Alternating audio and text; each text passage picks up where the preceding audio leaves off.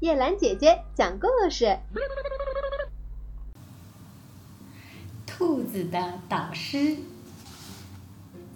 兔子坐在山洞的洞口打字，跑来一只狐狸。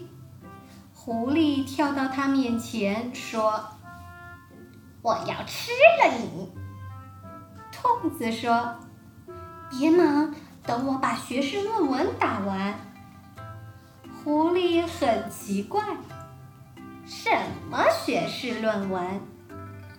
我的论文是兔子为什么比狐狸更强大？”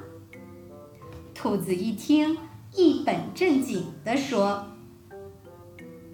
狐狸大笑起来：“这太可笑了！你怎么会比我强大呢？”兔子仍然一本正经：“不相信你跟我来，我证明给你看。”他把狐狸领进山洞，狐狸再也没有出来。兔子继续在洞口打字。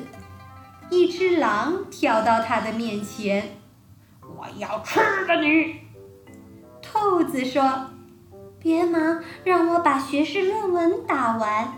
题目是‘兔子为什么比狼更强大’。”狼大笑起来：“呵呵呵呵呵，你怎么敢说自己比我强大？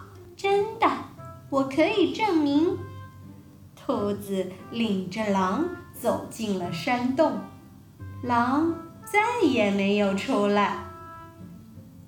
兔子继续在洞口把他的论文打完，然后拿着论文走进山洞，交给一头打着饱嗝的狮子。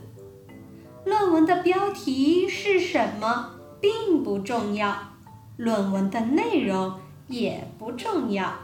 重要的是，论文的导师是谁？